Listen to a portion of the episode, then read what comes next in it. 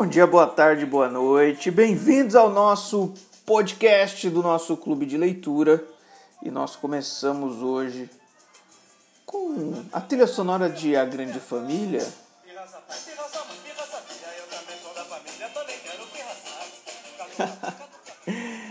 ai, ai, hoje nós vamos falar um pouquinho sobre a semana 2 de leitura de Clara dos Anjos do Lima Barreto, do nosso clube do livro da comunidade do professor Luiz. E eu sou o professor Luiz, este aqui que vos fala sobre esta obra da nossa literatura. E a nossa trilha sonora hoje também é acompanhada por fogos de artifícios ao fundo. Muito bem, pessoal. Bem-vindos à semana 2 do nosso Clube do Livro. Hoje eu vou comentar com vocês o dia 8, 9, 10, 11, 12, 13 e 14. É isso mesmo, são sete dias de leitura. Então são comentários aqui que a gente faz sempre duas versões. Uma versão estendida, que é essa que vocês estão vendo agora, em que eu comento os pormenores de cada capítulo, e depois uma versão mais curta, digamos assim, né? uma versão de 5 minutos.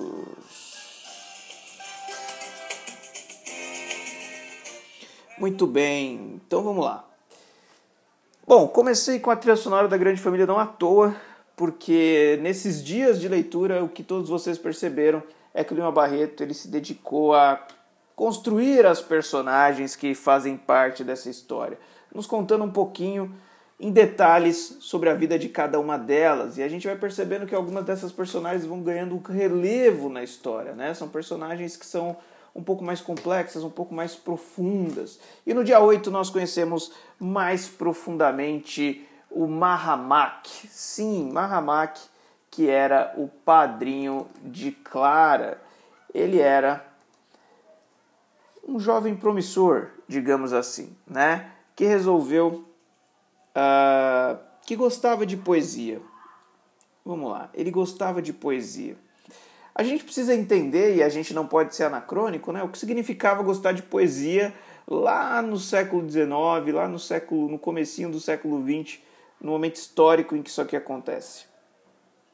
O que é interessante a gente perceber é que o Lima Barreto, já no dia 8, ele começa a pronunciar uma crítica ao que nós poderíamos chamar de romantismo, romantismo enquanto um período literário, romantismo enquanto uma época, né? uma estética literária. O que é o romantismo, cara? Bom, o romantismo ele está nas músicas que a gente ouve hoje, né? nas músicas de amor, que, se você for parar para analisar, a maioria das músicas de amor elas têm um teor ainda romântico, né? é a idealização do amor romântico. Literariamente falando, né, a gente pode usar um termo, eu vou repetir esse termo algumas vezes na minha análise aqui, que é o termo do bovarismo, ou bovarismo, no bom português. Vocês imaginam o que, que é isso? Sabe por quê?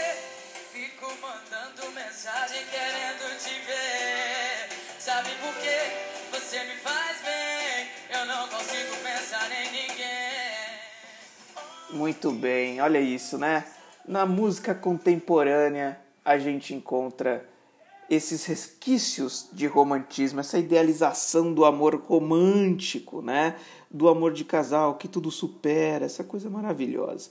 Mas vamos lá.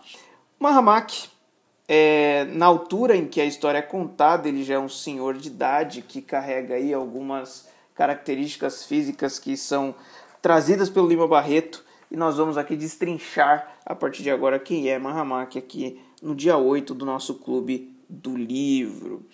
Começa que Lima Barreto conta toda a história de vida do Mahamak. Né? Ele era uma criança que teve algumas oportunidades aí de se dedicar aos estudos, dado o seu contexto não muito favorável a isso. Né? Ele teve algumas pessoas que funcionaram aí, né, como é, padrinhos dele na, na educação formal, né, e principalmente na proximidade que ele tinha com a poesia. O que Lima Barreto sempre coloca aqui em questão é uma coisa muito interessante. Mahamak, ele era um romântico, cara, quando ele era adolescente, cara. Ele era um idealizador do amor, ele lia Casimiro de Abreu, um poeta romântico da segunda geração romântica brasileira aqueles caras que morriam de tuberculose aos 20 anos porque eles achavam que era preciso morrer de tanto idealizar o amor. Agora olha que interessante, características psicológicas de Mahamak. Mahamak era, estou citando aqui página 26 do terceiro parágrafo. Mahamak era contemplativo e melancólico e vivia debruçado ao balcão do armazém, ouvindo os tropeiros e peões contar histórias de todo gênero. Se a gente fosse trazer aqui para o nosso mundo contemporâneo, já talvez não tão contemporâneo assim, nós poderíamos dizer, a partir de algum trecho aqui, que o Mahamak era emo. É isso mesmo, cara. O Mahamak ele era excessivamente emotivo nas suas preferências artísticas e psicológicas.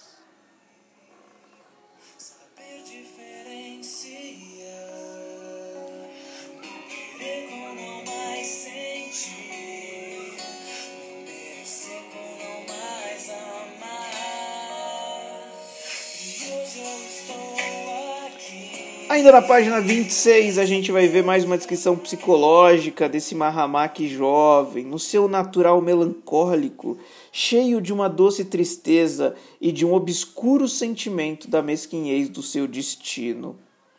Mais adiante ele vai dizer o seguinte, ó: Terreno propício. O livro de Casimiro de Abreu caiu-lhe na alma como uma revelação de novas terras e novos céus. Chorou e sonhou com os doridos queixumes do sabiá de São João da Barra. A gente percebe uma crítica muito forte do Lima Barreto a, a, a, esse aspecto do romantismo, né, da idealização do amor. Eu falei em bovarismo, né? Madame Bovary é um livro uh, romântico, né, que conta a história de uma, de uma mulher que depois de muito ler romances, de muito ler histórias melosas, ela acaba sendo aí cooptada e seduzida por um cafajeste. Pois é, vocês já devem estar com a sensação, se você já leu até o dia 14, que vem coisa semelhante por aí, né? Pois é, essa é a sensação que a gente fica durante a leitura. E aí o Mahamak ele cresce, né, um adolescente ali no balcão ajudando ali no armazém, que era o, o, o emprego que ele conseguiu, dada a sua condição social. E ali do balcão do armazém ele, vai, ele conhece um caixeiro, esse caixeiro leva ele para trabalhar em uma farmácia. E aí, depois desse, uh, desse emprego né, na farmácia, ele acaba indo trabalhar em uma outra em um outro emprego né, que lhe rende amizade com alguns poetas da, da, da época. Né? Isso é muito interessante a gente perceber no texto. Olha que interessante, uma das falas aqui é de Mendonça falando sobre Mahamak. És aprendiz de poeta tens inclinação para essas coisas diversos. Olha que interessante, né? Então, Mahamak, se ele tivesse aí tido oportunidades, ah, talvez, né, isso fica meio intrínseco aqui do, no texto, ele talvez tenha, teria sido né, mais um grande poeta dessa época, já que ele estava muito perto né, desse, desse movimento, entre aspas, né, do romantismo, enquanto ele era adolescente. Muito bem, o que é interessante é que o Mahamak ele se torna um grande é, idealizador né, da vida boêmia. Né? Os românticos do mal do século eles levavam a vida boêmia até as últimas consequências. Né? eles morriam jovens né, de tanto levar a vida boêmia a sério. A maioria se contaminava com tuberculose por ficar lá sem camisa, né, se embebedando nos bares até de madrugada. O que é interessante é, é, a gente perceber também algumas questões relacionadas ao vocabulário. Lá na página 27, olha que interessante essa descrição sobre o Mahamak. Último parágrafo. Guardava da sua vida de acólito da boemia literária recordações muito vivas que gostava de contar ensopando-as de comovida saudade, né? E Casimiro de Abreu é o poeta romântico que fala sobre a, a saudade dos seus oito anos, né? Saudade da, da infância perdida e esquecida.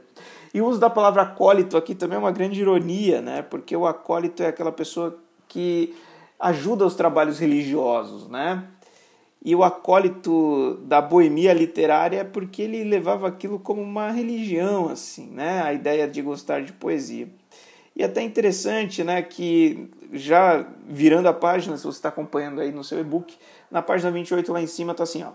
Ele narrava com xiste e firmeza de lembrança, né? O xiste é um humor refinado, cara. Eu lembro a primeira vez que eu ouvi essa palavra. Eu, eu ainda era um adolescente na escola, minha professora de português falou sobre xiste, né? Que era uma tirada inteligente, né? Um humor inteligente. E é muito interessante a gente ver o Mahamak sendo descrito assim em sua juventude, né? Muito legal. O que é interessante é que, ah, uma outra questão de vocabulário ainda na página 28. Olha isso, Mahamak, poeta raté, né? Tinha uma grande virtude como tal. É, a gente vai perceber algumas palavras uh, que o Lima Barreto introduz no texto dele, que não são comuns a nós, inclusive nós vamos ver mais adiante também palavras em outros idiomas, no caso, palavras em francês que ele coloca no texto, que na época, né, isso talvez tinha um, um efeito bem irônico, né, porque ele vivia um momento histórico em que as pessoas usavam o francês just, justamente para deixar a literatura inacessível. Mas olha que interessante, né? Por que Mahamak poeta raté? Raté tem um sentido de perdido, né? Ele é um poeta que não, não chegou a ser um poeta, né? no sentido de que ele nunca foi reconhecido enquanto poeta apesar de escrever os seus versinhos aí, como você viu durante a sua leitura. E aí é interessante porque o Mahamak ele é descrito com há toda essa preocupação, né, de descrever o Mahamak como alguém com capacidades aí de, de refletir profundamente sobre determinados assuntos, né, alguém que foi letrado, né, a preocupação do Lima Barreto é, fica muito evidente no momento em que a gente percebe que toda essa descrição profunda do Mahamak é para mostrar que o fato dele não gostar do Cassie Jones significava, né? Então, Mahamak não gostar do Cassie Jones era uma, era uma opinião que tinha um peso diferente. Né? Isso é muito interessante a gente é, observar. E aí ele faz a comparação do Mahamak, lá, aí nós já entramos no nosso dia 9 de leitura, e aqui eu fui direto, né? nem, nem fiz a transição entre uma coisa e outra. Por quê? Porque ao comparar o Mahamak com o senhor Joaquim dos Anjos, que é o pai da Clara dos Anjos, o que fica evidente é que o Lima Barreto, com, com certa uh, perspicácia, para usar uma palavra é, de deboche também, né? Ele disse que o seu Joaquim dos Anjos não gostava muito de ler jornal, né? Ele era um cara muito desinteressado, né? Desses assuntos da intelectualidade, né? Dessa boemia, uh, de, de poesias e coisas do tipo. Ele era uma pessoa muito pragmática, né? ligada ali nas questões do seu dia a dia. E por isso ele volta a reforçar né, que o seu Joaquim não sabia nada sobre Cassidiones, porque ele não lia o jornal, enquanto Mahamak, que era um cara mega é, assim interessado no mundo das letras, era super atualizado e, portanto, ele tinha mais autoridade aí para descrever quem seria é, Cassie Jones.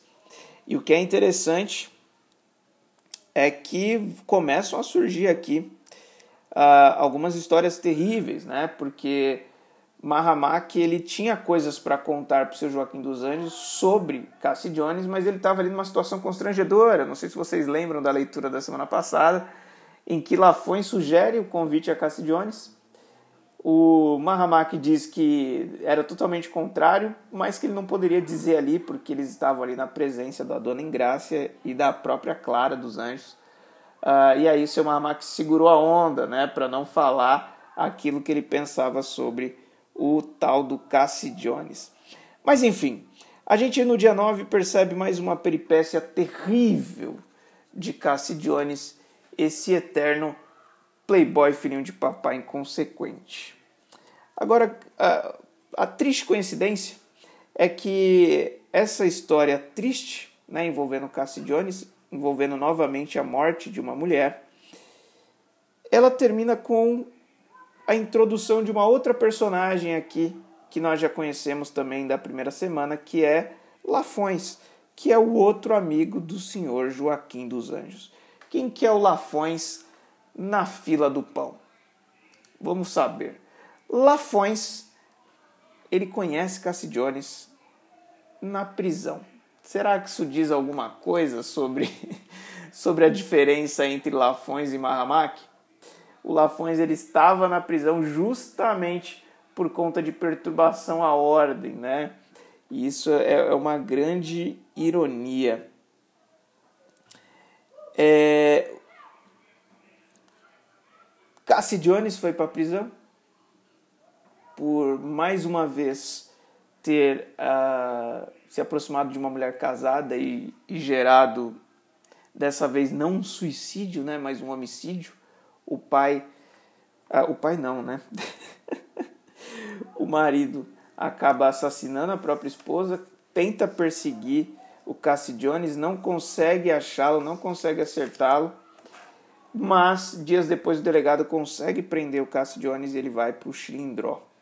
E foi nessa prisão do Cassie Jones que ele conhece Lafões, que tinha sido preso também uh, por ter perturbado a ordem. O que é interessante a gente perceber é que, olha como esse Cassie Jones ele é, ele é liso, cara, ele é ligeiro. Durante a prisão ele conversa ali com Lafões, eles ficaram horas presos ali juntos, e aí ele fala assim, ô oh, Lafões, não se preocupa não que eu vou ativar um contato meu aqui para livrar você da cadeia. E o Lafões acredita mesmo que, que isso vai, vai acontecer. E de fato o Lafões ele sai da cadeia, mas não é por causa do Cassie Jones. Mas isso fica no ar, né?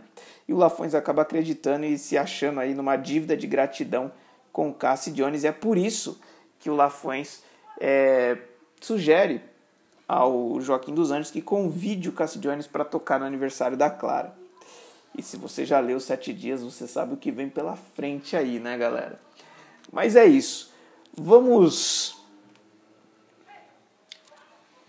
Vamos voltar aqui para nossa trilha sonora do podcast do dia. Vamos saber um pouquinho mais sobre essas personagens, né? Esse entorno da família dos anjos.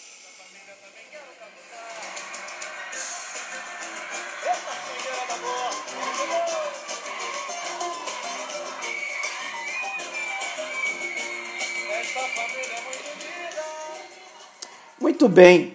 E aí o que é interessante a gente perceber é, é que o Lima Barreto, na página 31, ele faz um contraste entre Lafões e Mahamak. Ele diz o seguinte: Lafões era um homem simplório. E aí no parágrafo seguinte ele diz: muito diferente do guarda era Mahamak. Ou seja, Mahamak e Lafões continuam sendo é, apresentados para a gente aqui enquanto personagens é, bem diferentes né, talvez paradoxais de algum jeito, né? enquanto Lafões é aquele cara que preza pelo conhecimento intelectual, é, perdão, enquanto Mahamak, né, ele é essa personagem que preza pelo conhecimento intelectual, o Lafões já é essa pessoa mais simplória, né, essa pessoa mais ingênua, que foi enganado pelo Cassie Jones lá em plena cadeia, né?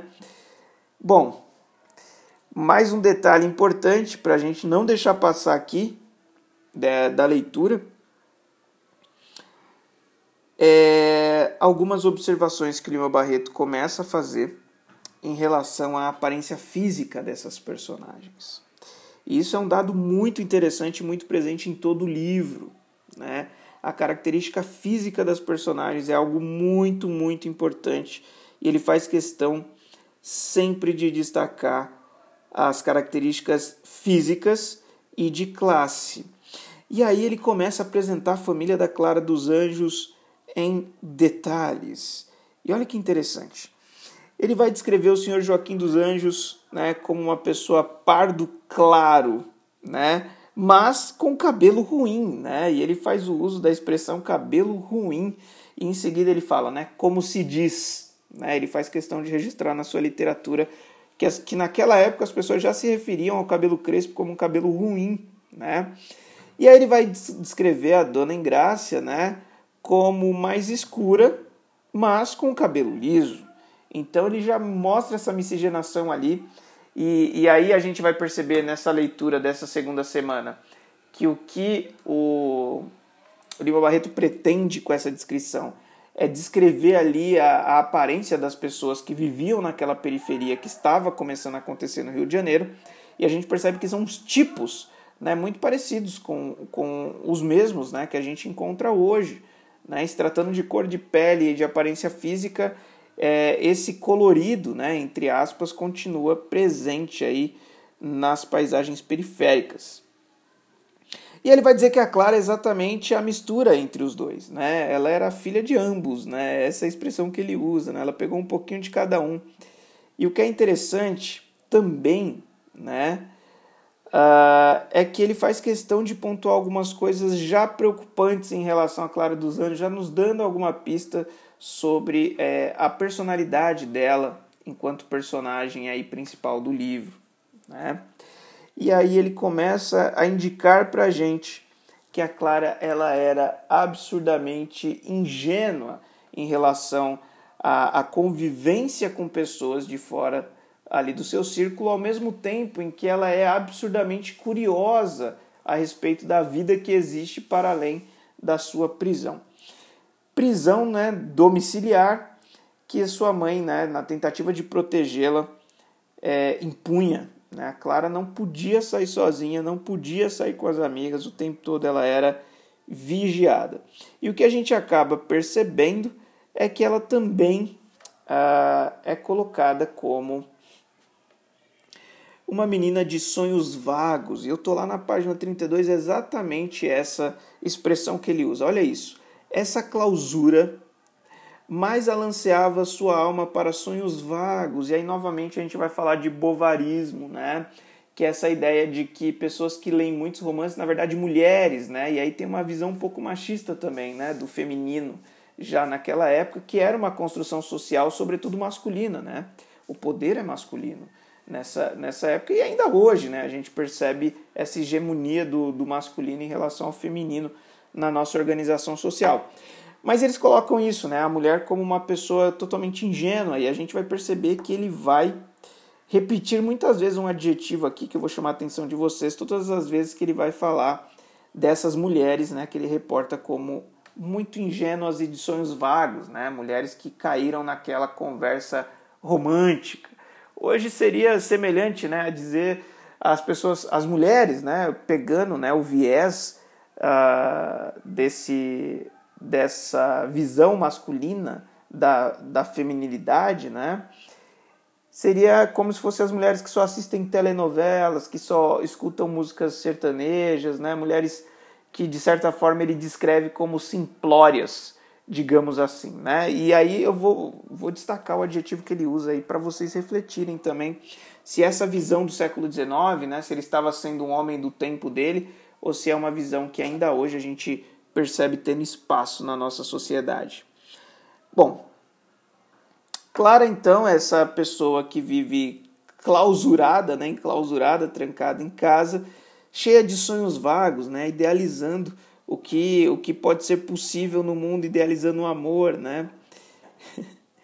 o que é um, uma preocupação, né? Se você está lendo o livro comigo, você já deve estar tá bem preocupado com isso, né? Mas olha que interessante. Bom, Lafões reaparece aqui na, na nossa história, convidando o Cassie Jones para cantar. Então a gente termina é, o flashback que conta a história do Mahamak, que conta a história do, do Lafões, né? esse flashback, essa volta no tempo para contar a história deles, para localizar a gente né, na história, quem é cada uma dessas personagens, qual o nível de influência que eles têm sobre Joaquim dos Anjos, né? Ah, já que eles são ali amigos, né? Mahamak, Lafões e, e, Joaquim são personagens aí que são próximas, né? Eles, tão, eles jogam cartas aos fins de semana juntos. E é o Lafões que vai levar o Cassie Jones para casa uh, do seu Joaquim. E aqui a gente vê a cena em que o Lafões convida o Cassie Jones para ir tocar na festa. E aí, na hora, os amigos que estão ali em torno já mencionam a Clara dos Anjos. Né? A gente viu que ela é descrita aqui como uma, uh, uma menina parda, de cabelo liso, alta, né? Então ela tinha é, uma aparência é, já não né, de, de, de criança, né? ela já era uma, uma adolescente, uma jovem. E aí os amigos fazem a piadinha, né? E lá vai Cassie Jones, né? Ir atrás de mais uma garota, né? E o Cassie Jones dá uma desconversada ali, né? Aquela coisa de galanteador. E aí no final da página 32 a gente encerra a leitura do dia 9 com mordeu os lábios e seguiu para o clube com a consciência leve e o coração alegre, né? Então essa mordida de lábios aí é um gesto mostrando que Cassie Jones estava já com más intenções ao saber que na casa do seu Joaquim existia Clara dos Anjos, que poderia ser a sua próxima vítima em potencial. E vamos falar sobre o dia 10 e a gente precisa retomar a nossa trilha sonora, né? Afinal, a gente está conhecendo em profundidade a família dos anjos e o seu entorno.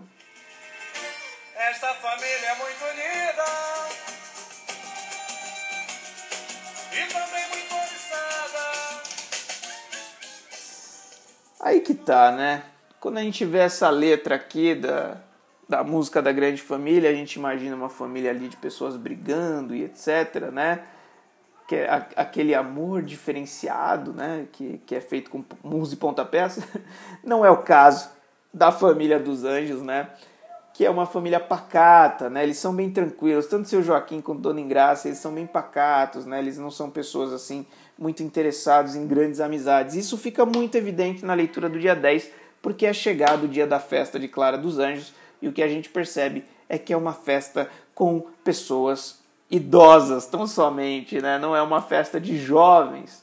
Clara se vê ali totalmente desolada porque na festa dela tinha mais pessoas da idade dos pais do que pessoas da idade dela.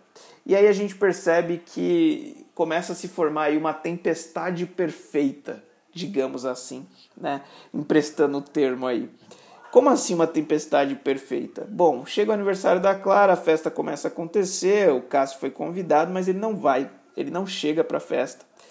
E aí a Clara olha no entorno e não tem ninguém assim interessante ali, né? Porque ela é uma adolescente, cara. Ela tá ali na, na fase ali de querer um namorado, de querer viver um romance, querer viver um amor. E dentro daquela ingenuidade que Lima Barreto coloca, né, daquele bovarismo, né, de idealizar o amor assim de maneira até uh, um pouco idiota entre aspas, né, ingênua. Idiota no sentido de só pensar em si, né, de não de não entender a complexidade do mundo, né, e das relações. Bom, ele vai descrever uma série de personagens que frequentam essa festa. Ele vai descrever uma personagem mais esquisita do que a outra ele vai falar, por exemplo, né, que aí os adultos tomam a cena na festa. Ele vai citar é, o, o senhor Prauchedes Maria Santos, né, que gostava de ser tratado como doutor Prauchedes, que ele tinha uma deficiência física, né, ele era um, um homem negro com uma deficiência física, mas que era muito intelectualizado, né, interessado em leis, né, ele se comportava como um advogado, né, e é interessante porque na página 34 é assim que uh, o Lima Barreto descreve ele.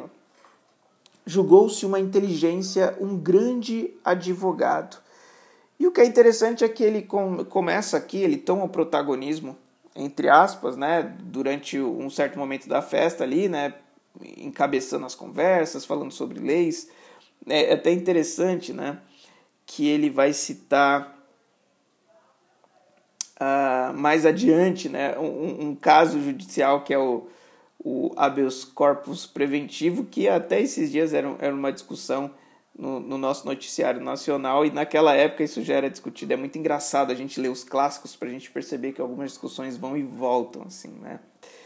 Bom, o Lima Barreto gasta aqui dois parágrafos descrevendo a Clara dos Anjos, né, mostrando em detalhes ali a sua aparência física e é o momento que a gente descobre que o Cassie Jones chega na festa. Clara está estonteante, ela está muito bonita, muito bem arrumada para a festa do seu aniversário. E Cassie Jones chega, e aí as palavras de uma Barreto, todas as vezes que vai se referir a Cassie Jones, são sempre palavras muito pesadas no sentido de descrever já fazendo o julgamento, né? Nós estamos diante de um cafajeste, né? De um cara que é sem vergonha é um tremendo de um vacilão, para usar um termo dos nossos dias.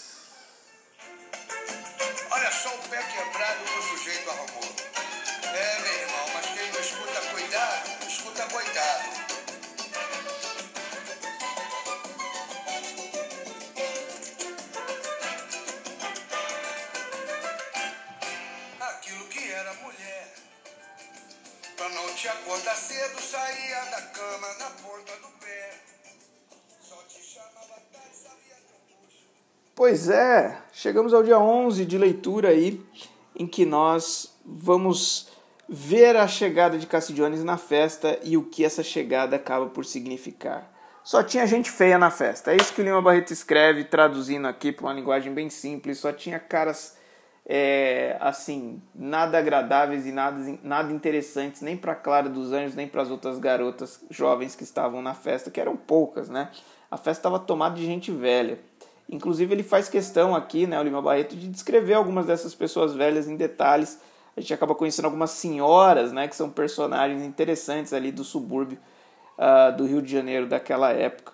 Vale muito a pena é, você prestar atenção nessas descrições que ele acaba fazendo dessas personagens que são senhoras que frequentavam o círculo ali da família dos anjos. Muito bem, cara.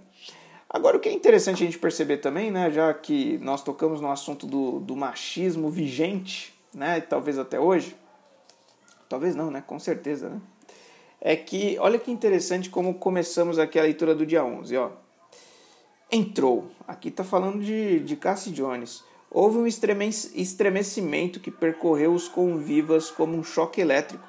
Todas as moças, das mais diferentes cores, e olha ele citando a cor da pele novamente, ah, que ali a pobreza e a humildade de condição embutiam e harmonizavam, logo o admiraram na sua insignificância geral. Tão poderosa é a fascinação da perversidade nas cabeças femininas, cara. É isso mesmo. Lima Barreto escreveu isso com todas as letras, né? Então a visão do narrador aqui na história e, e, e, é difícil a gente descolar quando a gente lê um clássico, né, da visão de mundo do autor, né? Mas obviamente é um narrador aqui e tem crítica social por trás disso, né? Eu sei que existem aí algumas correntes de análise uh, que, que, que, pesam muito, né, nessa, nesses momentos narrativos, mas eu acho que vale a pena a gente entender isso como, infelizmente, né, um registro, cara, do machismo estrutural que existe também uh, na nossa sociedade na, na constituição da sociedade brasileira, né? na construção dessa sociedade. E aí, nós estamos no dia 11, Cassie Jones entra na festa. Uh, Lafões apresenta ele aos donos da casa, inclusive a Clara. E olha só como Lima Barreto descreve o olhar de Cassie Jones para Clara. Olha isso. O olhar grosseiro guloso de grosseiro, sibarita sexual, né? Um olhar maldoso, cara. Ele diz que o Cassidiones olhou com maldade para Clara, né? No sentido de que ele desejou, ele fez ali um, uma, é uma cena de, de assédio total, assim, né? E que, segundo o narrador, ninguém percebeu, né? Mas ele, como narrador onisciente, ele percebe essa atitude do Cassie Jones de já chegar, já olhar claro e perceber, hum, é realmente o que todo mundo falou, e ele começa a olhar aí com esse olhar maldoso. Muito bem. E aí ele vai falar um pouquinho sobre é, o desenrolar da festa, depois que o Cassie Jones chega. Ah, em determinada altura da festa, o que acontece é que a Clara acaba pedindo pro, pro Cássio Jones cantar, né? Ele faz aquela, aquele do, doce, né? Dizendo que não, não vou cantar, não sei o que, mas ele acaba cantando e aí acontece um, uma cena bizarra, né? Que ele começa a cantar de forma é, seduzente, digamos assim, né? Ele canta ali tentando esbanjar sensualidade e a fala do Lima Barreto aqui é muito engraçada. Página 36 ele fala o seguinte assim: Cassi talvez ficasse mais se, se ele tivesse alguma beleza. Né? Ele falando que esse virar de olhos deixava algumas pessoas mais bonitas e que talvez Cassi ficasse mais bonito quando ele falava isso. É quando ele fazia isso, né, de, de virar os olhos enquanto canta, né, de fazer essa cara de sedutor. Entretanto, esse seu tique impressionava as damas, cara. Essa é a fala do meu Barreto, né? Ó, eu acho feio, eu acho zoado, mas as mulheres achavam maravilhoso, né? Impressionava as damas, é isso que ele coloca. E aí a Clara, com toda a sua ingenuidade, o seu bovarismo ali de idealizar o amor, dessa ingenuidade, né, de viver um grande amor, ela começa a achar que realmente Castiglione só poderia interpretar aquela música daquele jeito porque ele sofria por amor. Olha que coisa louca, né? E ela tem ali, segundo Lima Barreto, um prazer artístico durante a interpretação de Cassie Jones cantando na sua festa. E aí, na sequência, os senhores retomam o controle da festa, né? O Cassie Jones não consegue impor ali o seu ritmo de, de, de festa, né? O, a, o seu protagonismo durante a festa. Logo, o seu Prauchedes, né? Ele começa a recitar um poema. Na sequência, o próprio Mahamak recita um outro poema, já provocando é, o próprio Cassie Jones, né? E o que é interessante é que o Lima Barreto ele vai colocar vários poemas, né? Se você fez a leitura até o dia 14, você percebe que tem várias citações de poema, né? A poesia, ela era realmente é, um, um, meio artístico muito, muito caro, muito importante, né? Na época em que esse livro foi escrito. E isso é muito interessante da gente pensar. Interessante pensar porque a gente está falando de uma época muito, muito distante. E aí, só para você relembrar em que momento estamos, é sempre bom relembrar aquela primeira citação que nós fizemos aqui, na verdade é o que inaugura a história do Ian Barreto, que é as poucas, né? As músicas que eram tocadas na época. E ouvindo aqui um pouquinho daquela musiquinha que tocou no nosso primeiro episódio.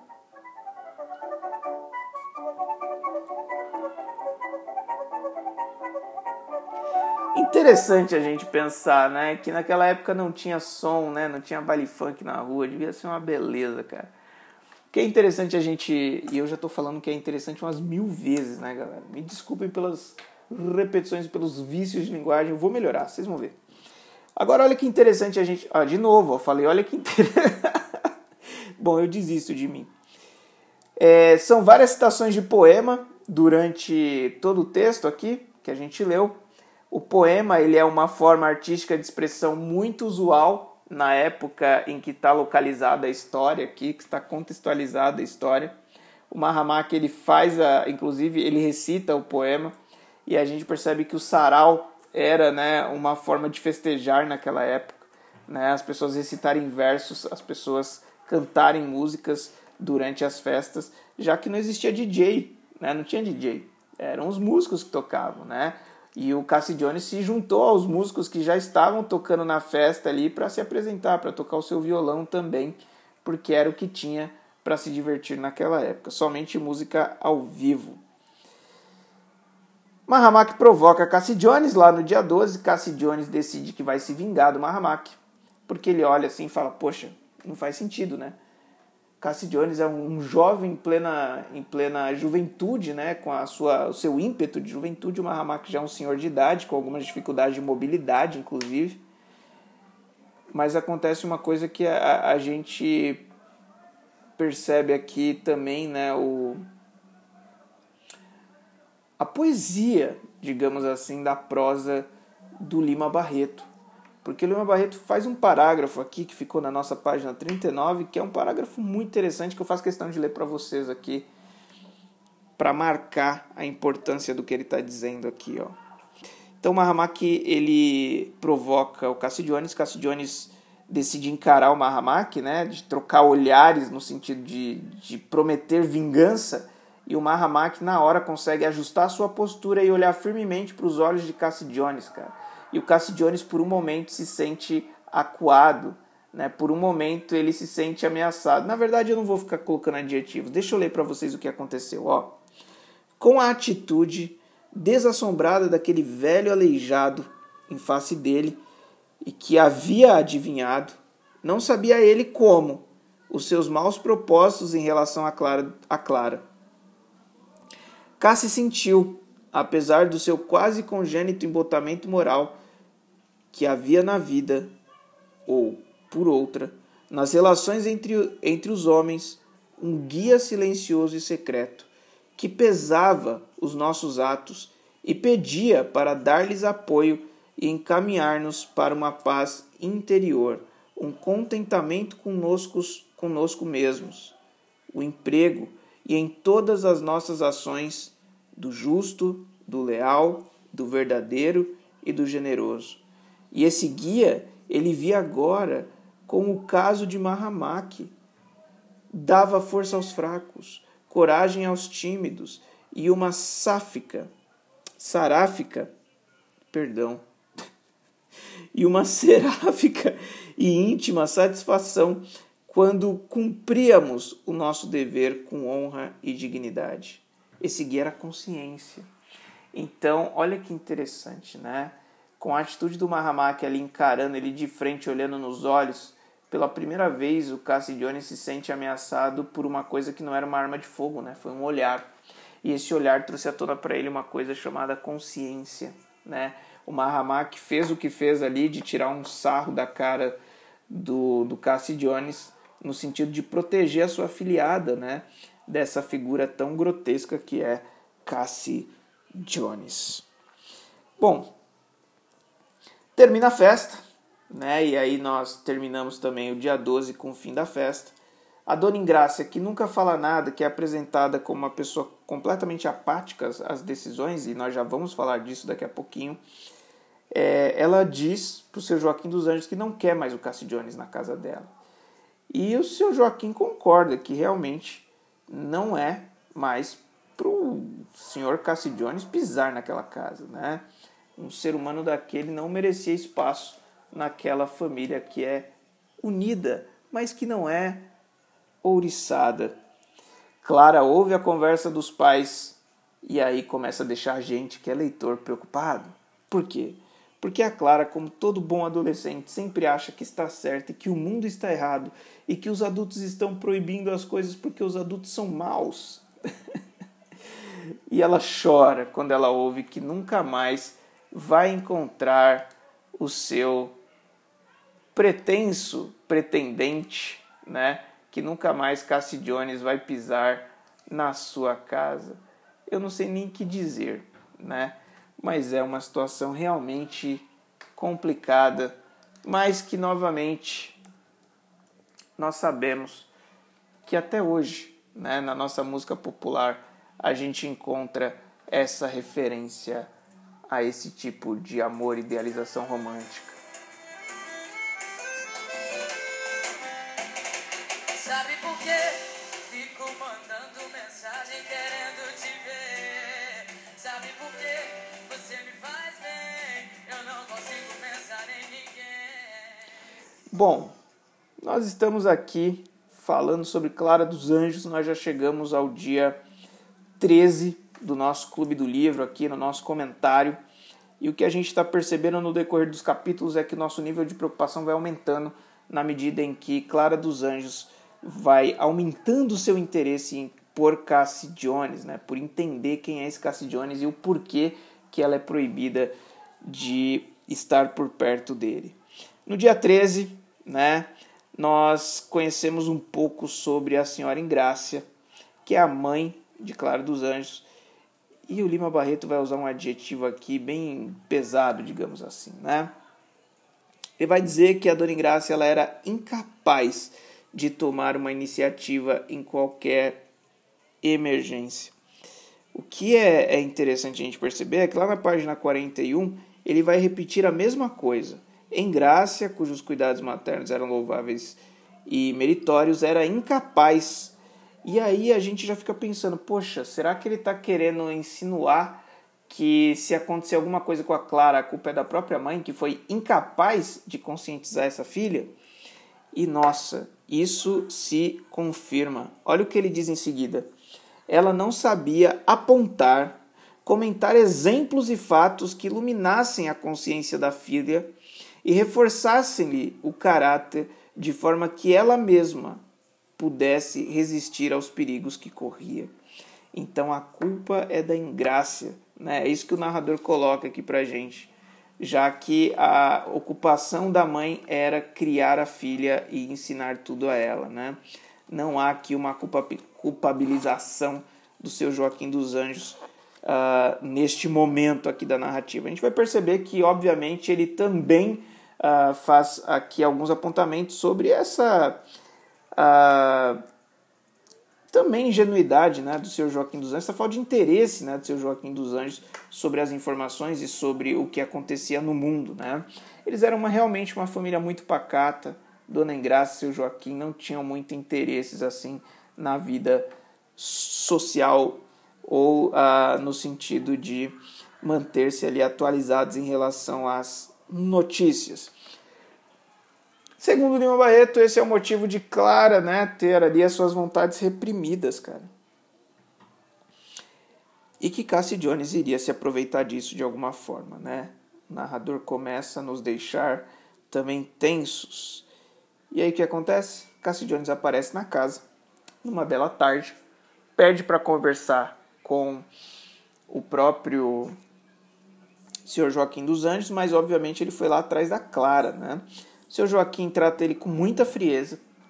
A Clara fica sabendo que ele foi tratado com, com frieza e adivinha o que acontece com a Clara de novo, ela chora.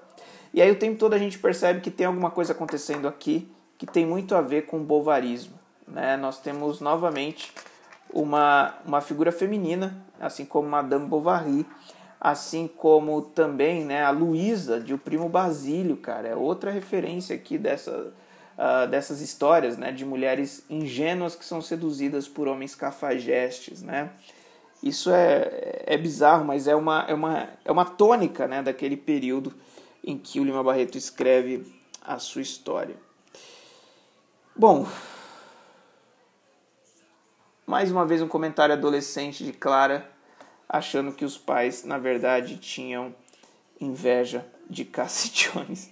É bem um comentário adolescente, né, que não é capaz de entender a heteronomia, né, que é a preocupação dos outros uh, com as normas que deveriam reger a vida dela, né.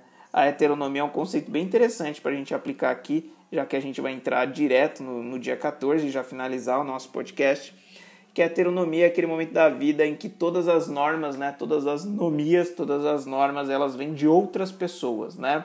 Heteronomia é aquele momento em que crianças e adolescentes são obrigados a obedecer os pais, porque são os pais que dizem o que é certo e o que é errado, né?